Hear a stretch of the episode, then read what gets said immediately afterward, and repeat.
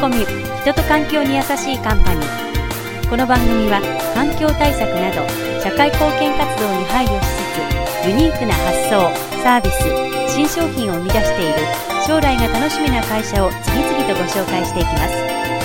社長様ご自身のキャリアや経営方針を経営の中でのご苦労や成功体験談とともに語っていただきます。第15回発掘 F コミ。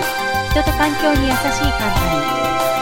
今回も日本伝統工業株式会社代表取締役伊藤真美氏にお話を伺います。2000年当時30歳になったばかりの時に急遽帰国。会社を守りたい一心で巨額な負債を抱えていた父の会社日本伝統工業の社長に就任。第2話社長になるきっかけ。会社を守りたい。いずれにしてもそのなんとかそのいい方向であの幕を引かないといけないという打ち合わせをして何度か会社に足を運ぶようになった時に初めて社員の顔が見えてその後ろに社員の家族が見えてきてしまったんです。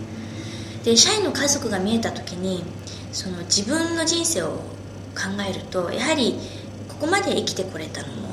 まあ、親がいて、まあ、それは会社があって会社にはそこで頑張ってくれている社員がいて、あ、その人たちがいたからこそ学校も行けてご飯も食べられてここまで成長できたのにその社員が場合によっては路頭に迷うかもしれないところで私は何もできないのかなっていうこう疑問点にぶち当たったんですね。もしかしてその社員本人だけだったらなんとか生きていけるかもしれないけれども、まあ、家族特に子供たちが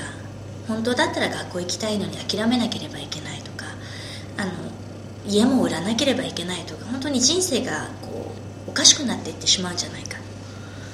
私はここまであのいろいろとしてもらったのに私ができないというのが非常になんとなく歯がゆくて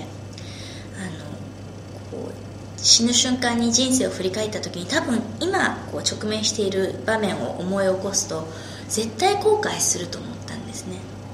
で何もしないで後悔するよりは何かして失敗したとしてもそのやったことによって得る満足感の方が自分らしいかなと思い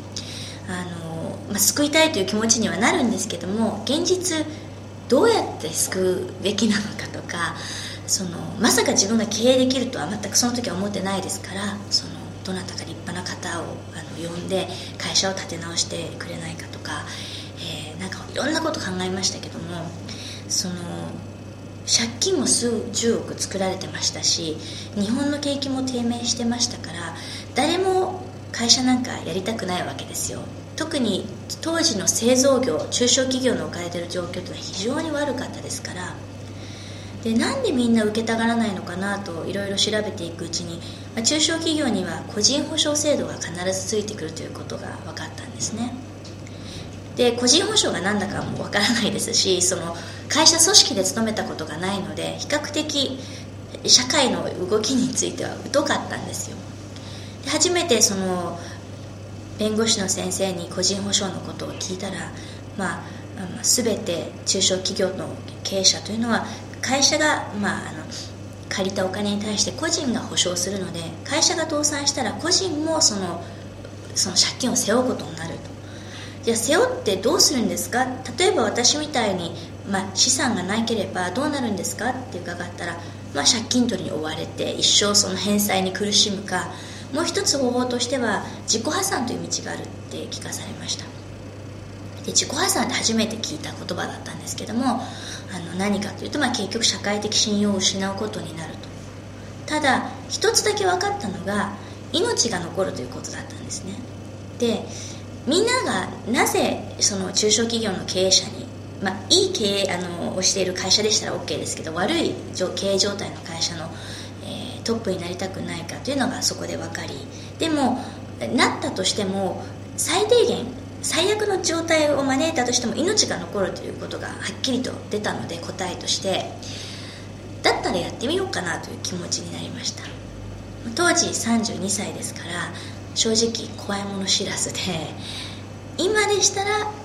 ちょっともっと冷静に考えます。でもなんとなく気持ちの中では、えー、会社を再建できるとかいう具体的なことよりも、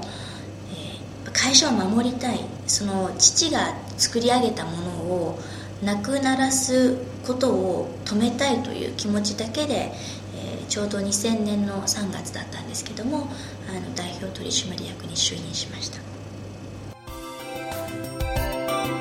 次回は日本伝統工業株式会社代表取締役伊藤真美氏3回目の配信を行います。F コミメールマガジンキャリアサプリ創刊キャリアに関する情報をメールマガジンで配信。F コミのトップページよりぜひ登録してください。F コミは人と環境に優しいカンパニーを応援します。なお同じ番組を映像付きのビデオキャストでも配信しています。サイトアドレスは http コロンスラッシュスラッシュキャリア -finders.net 検索サイトよりアルファベットの F とカタカナのコミュニで検索しぜひサイトにアクセスしてください。